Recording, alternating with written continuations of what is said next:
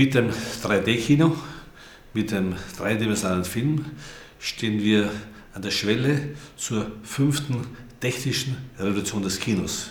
Wir haben angefangen mit Schwarz-Weiß-Bildern, die dann mit Hilfe der Radtechnologie des 19. Jahrhunderts, nämlich zwei drehende Räder in der Kamera, zwei drehende Räder im Projektor, konnten wir mit Hilfe dieser Schwarz-Weiß-Bilder, die nacheinander in einer Sukzession gedruckt waren, konnten wir die Illusion der Bewegung erzeugen.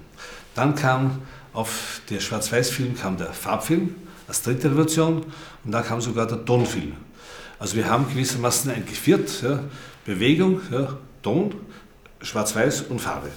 Und jetzt kommt dazu als fünfte Revolution die Imitation, die Nachahmung der Raumtiefe. Das Kino will ja immer lebensähnlicher werden. Kinematografie heißt ja eben die Schrift, die Notation der Bewegung.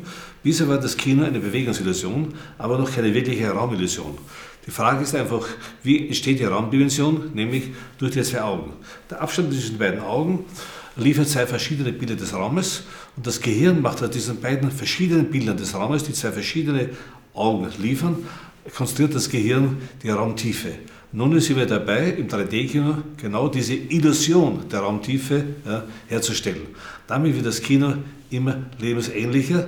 Dadurch wird es auch möglich, ja, nicht nur neben dem Ton, neben der Farbe, neben der Bewegung, auch die natürliche Wahrnehmung, die wir bisher gehabt haben, immer äh, ähnlicher äh, sich anzunähern.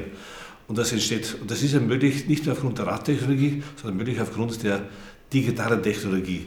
Die erlaubt uns, auch auf ökonomisch billige Weise, auf ökonomisch verträgliche, machbare Weise, eben von einer Einstellung aus mehreren Positionen zu filmen. Wir haben schon viele Filme wie Matrix und ähnliche Filme, die schon vor dem 3D-Kino, schon vor Avantgarde gezeigt haben, was möglich ist, wenn wir eine Einstellung von, was weiß von 16 Kameras, ja, von 16 Positionen filmen, wenn wir eben, und da kann man, kann man dann diese äh, Bilder aus verschiedenen Perspektiven, aus verschiedenen Positionen, kann man dann hintereinander so schnell abspielen mit einer derartigen Geschwindigkeit, dass das Auge eben dann eine, ein Bild bastelt, als würden wir eben die Illusion der Raumtiefe haben.